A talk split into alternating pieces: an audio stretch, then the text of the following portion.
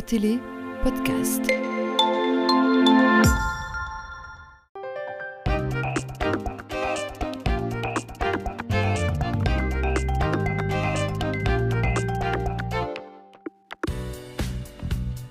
Zone Franche sort de ses murs cette semaine. Direction Moucron, l'imitateur et humoriste Fabien Lecastel nous accueille dans son café-théâtre, le Hurlu Comedy Club qui cartonne depuis son ouverture.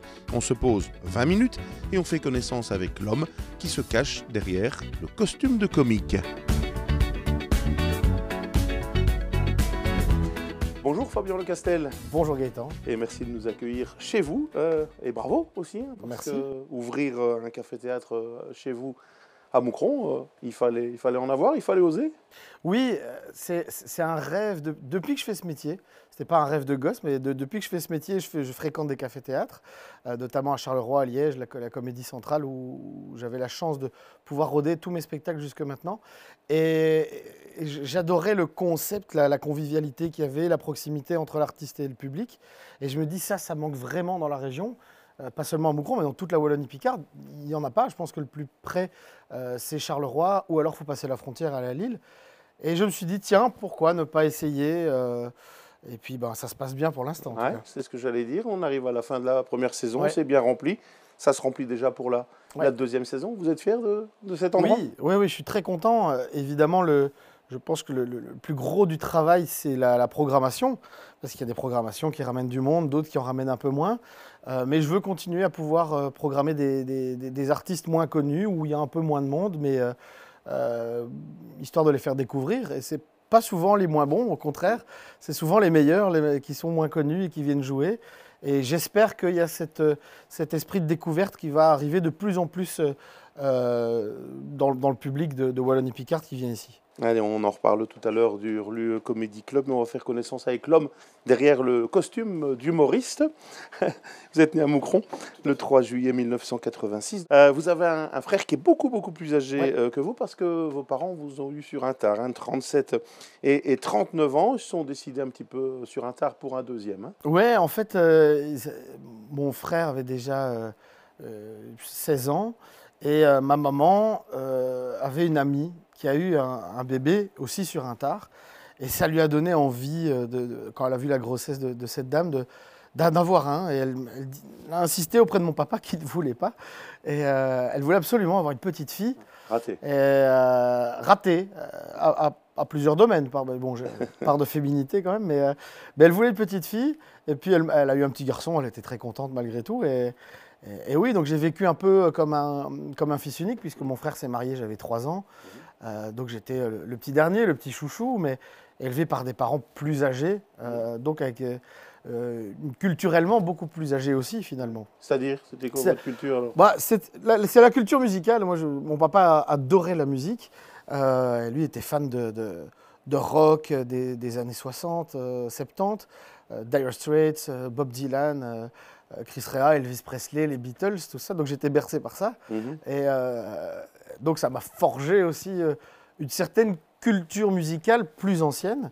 Mhm. Euh, et, et je suis très content d'avoir été élevé par des parents euh, plus âgés. Je les ai connus moins longtemps, mais, mais au moins euh, j'ai eu une éducation que, que, que j'aime pas, dont je suis fier. Ouais, Vous alliez voir souvent des, des concerts avec votre papa, c'est des bons souvenirs ça? Oui, c'est des, des super souvenirs.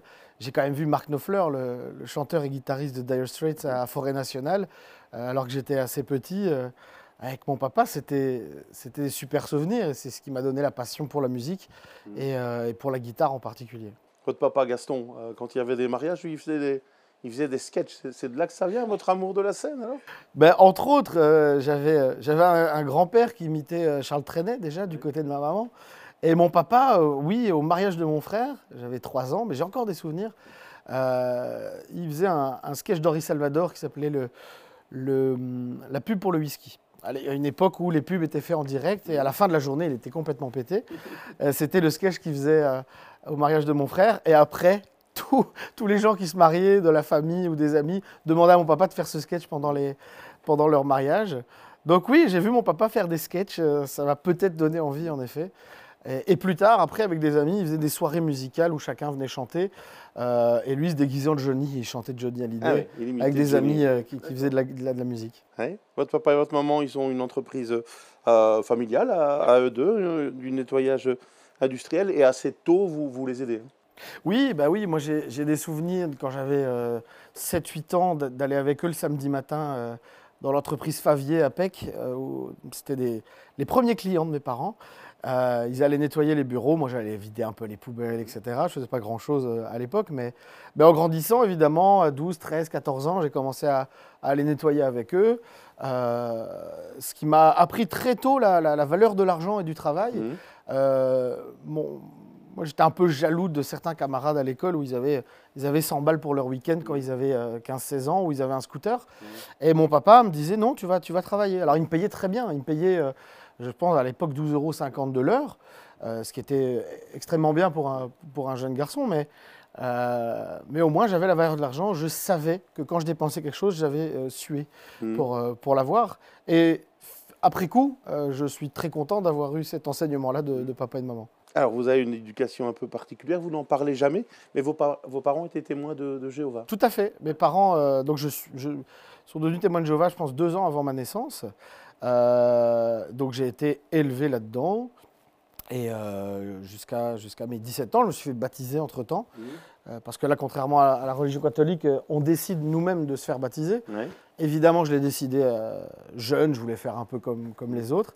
Et à 17 ans, euh, voilà, c'est quand même des, des principes dans, dans cette religion qui sont euh, pas faciles à tenir quand on est jeune, ado, et qu'on veut découvrir un peu la vie. Mhm. Euh, donc tout ce qui est filles, euh, alcool, cigarette, voilà, faut, faut éviter. C'est interdit. Alors tant mieux, parce que la cigarette, c'est vraiment pas bon Mhm. l'alcool non plus.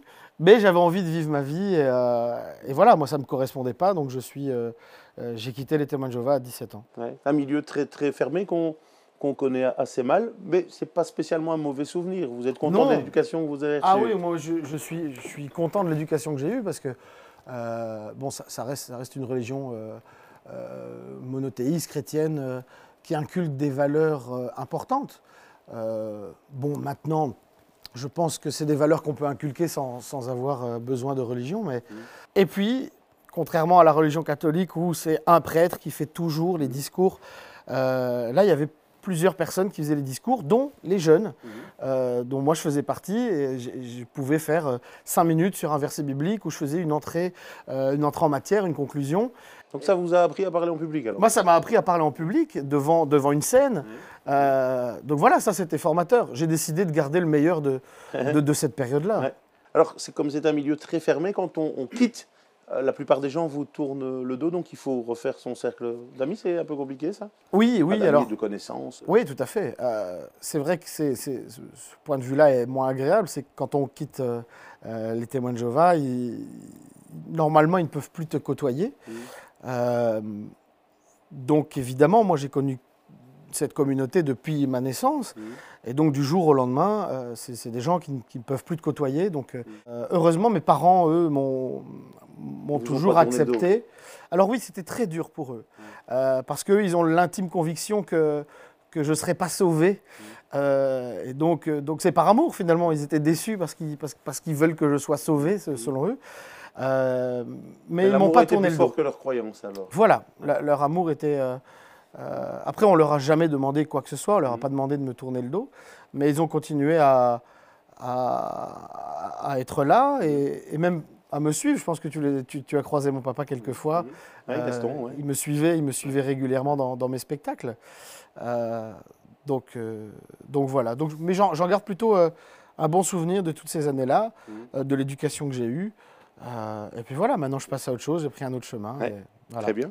Alors, à l'école, le collège Sainte-Marie, puis euh, à Saint-Charles, vous étiez un, un élève avec des facilités, mais vous ne faisiez pas l'effort euh, l'effort de trop. Oui, euh, je mes profs d'ailleurs rageaient pour ça parce que moi je moi, j'avais toujours 60-65% sans étudier. Et mes profs me disaient mais tu pourras avoir 90, 95, tu as les capacités. euh, c'est vrai que j'apprenais très vite, j'étais attentif pendant les cours et ça me suffisait.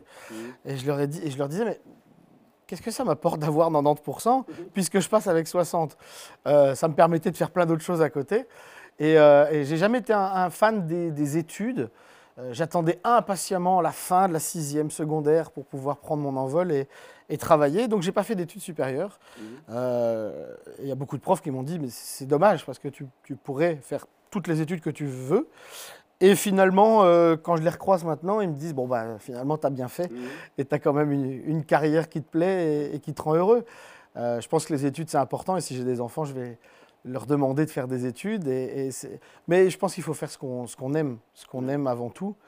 Euh, et j'avais ce besoin d'émancipation, de, de- de- d'acheter ma, ma- ma maison ou bien de louer ma maison, d'avoir un travail. Euh, j'avais hâte d'être adulte. Et maintenant, que- maintenant que je suis adulte, je me dis on n'était pas si mal que ça quand on était adulte. Ouais. Vous êtes un petit peu cherché quand même. hein. Vous avez ouvert votre, votre entreprise de nettoyage comme les parents. Vous avez été un petit peu dans le milieu de la nuit, serveur, etc. Vous êtes cherché pendant, pendant quelques Ben temps. oui, et je pense que si j'étais pas tombé sur ce métier euh, un peu par hasard, euh, je serais toujours en train de me chercher. J'espère que j'aurais peut-être trouvé ma voie. Et ça aurait probablement été dans, dans un lieu comme ici, mais peut-être sans le théâtre, juste un café euh, ou un restaurant, parce que j'ai toujours aimé, moi, le, euh, l'oreca, le contact avec la clientèle, euh, euh, la, la bonne bouffe, les, les, les bons breuvages. La boucle est bouclée ici, il y a la, la scène. et Ah oui, là, il y a, et il y a la- il y a la mes deux passions qui sont l'oreca et, et le spectacle, et la programmation, et, et tout ça. Moi, cet été, euh, je, je pars en vacances euh, à Avignon pour programmer des spectacles ici. Donc, euh, donc voilà, ça prend énormément de temps, mais, mais, mais c'est énormément de joie. Mhm. Mais c'est vrai que je me suis cherché jusqu'à mes 22 ans, jusqu'à ce que je fasse ce concours-là. euh, euh, oui, j'ai travaillé dans pour mon papa en sous-traitance avec une entreprise de nettoyage que j'avais créée. J'étais pas super sérieux, j'ai perdu quelques clients de mon papa. Euh, j'ai Ça ne dans. plaisait pas des masses Mais non, ça me plaisait pas du tout. Euh, puis j'étais un peu livré à moi-même, j'y allais quand, je voulais, donc parfois j'y allais pas. Le client n'était pas content. Alors, on parlait d'un déclic, parfois dans, dans une vie, il faut un, un déclic, un peu de chance. Euh, le, le déclic, il y a un peu la, la- la famille Ardouin à qui vous devez beaucoup. Il y a les, les grands-parents de, de- de Fantine, hein, Ouais. euh, Marianne et, et Philippe Ardouin, les organisateurs de Miss Moucron, de Mister Moucron et des Lucioles, hein, Ouais. qui, mais qui organisent ça de manière extraordinaire, hein, avec euh, vraiment à la, à la. Euh, et c'est euh, grâce à eux que vous faites Mister Moucron. Ça se passe comment ça? Pourquoi Ouais, vous faites en- Mister Moucron? Alors en fait, à l'époque, je suis avec une fille qui fait Miss Moucron Mhm. et qui me dit Tiens, on va aller manger à la chaumière de l'E3, on va aller manger au Phénicien. On va... et elle, elle en cite 5 ou 6. Et je dis Mais mm, je peux venir avec? Elle dit Non, non, non, bah non, non. Sauf si tu t'inscris à Mister Moucron. Ah ouais. Je dis qu'à cela ne tienne. Donc j'ai pensé avec mon ventre, encore une fois. et donc j'ai fait Mister Moucron euh, bah, pour m'amuser et pour aller faire les restos. Euh, je me suis rendu compte que c'était un vrai spectacle, euh, qu'il fallait s'investir. Donc quand je commence quelque chose, en général, je, je le fais à fond. Donc je l'ai fait à fond, mais sans me prendre la tête. Et puis j'ai gagné Mister Moucron. Euh, parce que dans le jury, bon, j'étais hyper à l'aise. J'ai imité Charles Aznavour. euh, euh, en public, j'ai imité Johnny Hallyday. C'était Laurent Arduin qui présentait. Il savait que je pouvais faire ça, donc il me l'a proposé, il me l'a demandé. Et puis après l'élection, euh, arrive le spectacle, le, le concours des jeunes talents organisé par, par Laurent et Fred Admond, donc de, de la Frégate. Ouais. Euh, et il me propose de le faire. Alors, il y avait un casting d'abord, où il fallait se présenter à la Frégate. Et j'y suis pas allé.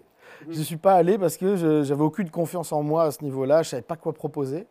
Et là, il y a euh, Marianne Arduin, elle-même, qui m'appelle, qui est dans le jury, qui me dit Fabien, Fabien, tu vas venir, hein. tu fais ce que tu veux, mais tu viens. hein. Donc elle m'a donné un coup de pied au cul pour que je le fasse. Je l'ai fait. J'ai fait deux, trois imitations, c'était pas très convaincant, mais dans cette catégorie-là, ils n'avaient pas énormément de choix. C'était, il y avait chant, danse, art de la scène. Moi, j'étais en art de la scène. Donc, ils m'ont pris pour la finale. Et là, en finale, euh, il me restait un mois. J'ai travaillé. J'ai fait cinq minutes qui tenaient la route. Euh, Enfin, moi, je trouve que ça tient pas du tout la route quand je le revois maintenant, Oui, mais oui, à l'époque, il tenait la route. Euh, et j'ai gagné ce concours, Ouais. ce qui m'a permis, euh, dans la première saison euh, que Laurent avait lancée de Fourrir Garantie euh, au Staquet, euh, de faire des premières parties. Ouais. Et là, encore une fois, coup de pied au cul de la famille Arduin, puisque je dois faire la première partie de Marc Herman. Euh, et une semaine avant, je, me, fais dessus. Je dis non, non, je peux pas, désolé. Euh, donc ils mettent quelqu'un d'autre. Et là, euh, coup de pied au cul, il m'appelle, il me dit écoute, dans un mois, il y a un autre spectacle, il y a Elliot. Tu viens, tu fais 10 minutes et tu le fais. hein. Donc je l'ai fait. C'est mon papa qui a, filmé ce passage-là. Et quelques semaines plus tard, j'ai mon, mon beau-père de l'époque qui m'appelle, qui me dit Regarde la RTBF. Il parle d'une jeune production euh, bruxelloise qui s'appelait Kings of Comedy. Euh, et ils ont des jeunes qui débutent, euh, ce serait bien que tu envoies quelque chose. Alors les jeunes qui débutaient, qui n'étaient pas connus, c'était Alex Vizorek, Walter, Cody, Pablo Andrés. Une belle génération. Donc des sacrées pointures Ouais, maintenant. ouais, ouais, ouais. Donc j'envoie mon, ma vidéo, une vidéo à un producteur qui m'appelle, qui me fait faire quelques scènes, des premières parties, euh, qui me permet de rencontrer Jérôme de Warzé, Mhm. qui me prend en radio. Et donc tout est arrivé euh, extrêmement vite Mhm. et bêtement, parce que moi je ne m'y attendais pas. Il y, a, il y a des gens, ils envoient des CV à, à 10 000 productions. Moi j'en ai envoyé un sans aucune... euh, sans, sans- sans- sans- sans même penser que ça allait aboutir à une production. Et c'est ça qui a, qui a tout fait partir. Donc j'ai eu beaucoup de chance. Et ça, ça je... Alors maintenant que vous êtes connu bien au-delà des frontières de Moucron, vous n'oubliez pas hein, votre cité Hurlu, vous en parlez souvent, vous êtes devenu un ambassadeur de Moucron. Ah ben oui, je- ambassadeur, je sais pas, mais euh, souvent quand il y a quelque chose qui se passe à Moucron, on, m'appelle euh, pour, être présent, et j'essaie de répondre présent le plus possible. Mais oui, moi, on m'a souvent dit pourquoi tu vas pas vivre à Bruxelles? Euh, c'est vrai que les, allers-retours pour la radio sont épuisants. Je me lève à 5 heures pour aller à la radio, alors que j'ai écrit la veille jusque minuit, 1 heure du matin. Mais, euh, mais je tiens à rester à Moucron, j'ai besoin euh, de Moucron, d'être euh, auprès des miens, d'être chez moi, près de mes amis. Euh, et je pense que ça m'aide à garder aussi les pieds sur terre. Mhm. C'est hyper important. Je pense que quand on va dans un bar à Moucron, on ne peut pas devenir prétentieux. parce, que, parce que voilà, c'est la simplicité. c'est la simplicité, Moucron. Voilà, on n'a on pas des grands bâtiments, on n'a pas, on n'a pas l'ESCO, on n'a pas, euh, on n'a pas les cinq clochers. euh, mais, euh, mais on a une âme à Moucron Ouais. que, que je trouve incroyable et euh, une convivialité. Et donc j'ai besoin, j'ai besoin de cette ville. Et je me sens, je me sens nulle part aussi bien qu'à Moucron. Mhm. Et, et c'est pour ça que j'y vis, c'est pour ça que j'ai ouvert ici. Et c'est vrai qu'ici, je ne suis pas Fabien Le Castel, je suis Fabien De Vrint, mon, mon vrai nom. Mhm. Allez, on parle des moments importants humainement dans votre vie et dans votre carrière. Les deux sont parfois liés. Je pense au, au décès de votre euh, maman. Elle euh, nous quitte un, un samedi matin et euh, l'après-midi à 15h, Ouais. vous jouez, vous êtes sur scène. Oui, oui, oui. Ça, c'était une période très particulière. Euh, parce que je, je jouais au théâtre des Galeries. C'était la revue du théâtre des Galeries. C'était deux mois de spectacle, une cinquantaine de dates, euh, deux mois de, de répétition avant à Bruxelles. J'avais pris un logement à Bruxelles pour ces trois mois-là, euh, pour ces quatre mois-là, pardon. Et ma maman était tombée malade avant, donc euh, je n'aurais pas pu être très présent pour les derniers instants de ma maman. Euh, et donc, du coup, malgré euh, ce logement, je reviens tous les jours après les répétitions pour voir ma maman. Et je préviens aussi la troupe, on était une, dizaine de comédiens et de danseurs. et je préviens la troupe et le directeur du théâtre, qui été extrêmement compréhensif aussi. Et je lui dis voilà, il y a de fortes chances que ma maman s'en aille dans les premières dates du spectacle. Et il me dit euh, oui, et alors dans ce cas-là, qu'est-ce qui va se passer euh, Parce qu'on a besoin de toi. Mais je dis je serai là. Je ne savais pas dans quel état, je ne savais pas comment, mais je, serai là. En me disant, j'espère que ce ne sera pas un samedi, parce que le samedi, on joue à 15h. et, puis, euh, et puis voilà, elle, part un samedi matin. Et là, je suis arrivé. Si ça avait été mon spectacle en solo, j'aurais annulé. Je pense que ça aurait été compréhensible euh, pour, euh, pour le public. Mais là, je ne peux pas les abandonner. Je suis un peu le meneur de revue euh, dans, cette revue-là. Et, j'arrive là à 14h30 et ils sont tous là à m'accueillir. Et je pense que c'était la meilleure chose à faire après le décès de ma maman. Euh, c'était de jouer, de jouer. Et j'ai joué l'après-midi, j'ai joué le soir, j'ai joué le lendemain. Et après, on a joué pendant deux mois comme ça. Et vous êtes senti à votre place. Et je me suis senti à ma place. Mais je revenais quand même tous les jours, euh, malgré ce logement, je, revenais tous les jours pour soutenir mon papa qui était euh, plutôt inconsolable. Et évidemment, ça a retardé mon deuil, et de maman et de papa, puisque papa a suivi quelques temps après. Donc j'ai fait les deux deuils d'un coup. Et là, je dois avouer qu'il y avait le Covid aidant. En plus, euh, ça a été une période très compliquée. et il y a eu un- une grosse dépression euh, euh, post- post-décès, décès Covid. Et, euh, et là, ça va beaucoup mieux. Mhm. Ça va beaucoup mieux. Et, et j'ai jamais de mal à en parler du décès de mes parents, parce que pour moi, la mort, ça fait partie de la vie. Euh, et puis, j'ai eu la chance d'être très heureux avec, euh, avec les parents que j'ai eus, même si je ne les ai pas connus très longtemps. J'ai eu la chance d'avoir euh, ces parents-là. il y a des gens, ils ont des parents toute leur vie et, et c'est pas forcément des bons. Donc euh, je, me, je, me, contente du bonheur que j'ai pu avoir avec eux. Allez, vous avez l'air heureux d'être chez vous, de faire le métier que vous aimez, tout en ayant conscience que tout peut s'arrêter du jour au lendemain.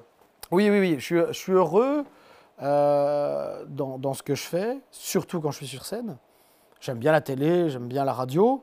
Euh, mais dans l'ordre, ce serait d'abord la scène, mmh. ensuite la radio et ensuite la mmh. télé. Euh, mais la scène, oui, c'est ce que je préfère parce que là, on a la vérité des gens en face de soi. Voilà, c'est des gens qui, qui, payent, qui se déplacent pour venir te voir. ça, je trouve ça incroyable, mmh. incroyable que des, que des gens puissent faire ça. Euh, et, donc, il faut les respecter un maximum et j'essaie d'être le, meilleur possible sur scène. C'est ça que j'aime le plus. Et quand on sort de scène, qu'on voit les gens heureux, applaudir, euh, dire Ah, c'était génial, et puis partir content, ça, je l'avais en sortant de scène. Maintenant, je l'ai tous les week-ends, ici, avec d'autres spectacles. Euh, donc, je suis d'autant plus heureux depuis que j'ai ce lieu pour, pour, donner un maximum de, bonheur aux gens. moi, je dis souvent, si, j'avais voulu euh, gagner de l'argent, faire de l'argent, c'est pas un café-théâtre que j'aurais fait parce que parce que pas forcément évident, parce qu'on remplit pas tout le temps, euh, parce qu'il faut payer un régisseur, il faut payer les artistes, etc. Il y, a, une maintenance, il y a du matériel, euh, mais je fais je fais ce que j'aime et je vois plein de gens heureux, plein de gens qui me disent qu'est-ce que ça manquait ici, qu'est-ce que ça fait du bien de venir rire dans un endroit convivial. Donc je je suis heureux. Je suis heureux quand je vois les gens heureux autour de moi. Allez, on partage votre bonheur, Fabien Lecastel. Merci. Merci de nous avoir reçus chez vous ici au Hurlu Comedy Club à Moucron. Bonne continuation pour nous. On se retrouve la semaine prochaine avec un ou une autre invité. Au revoir.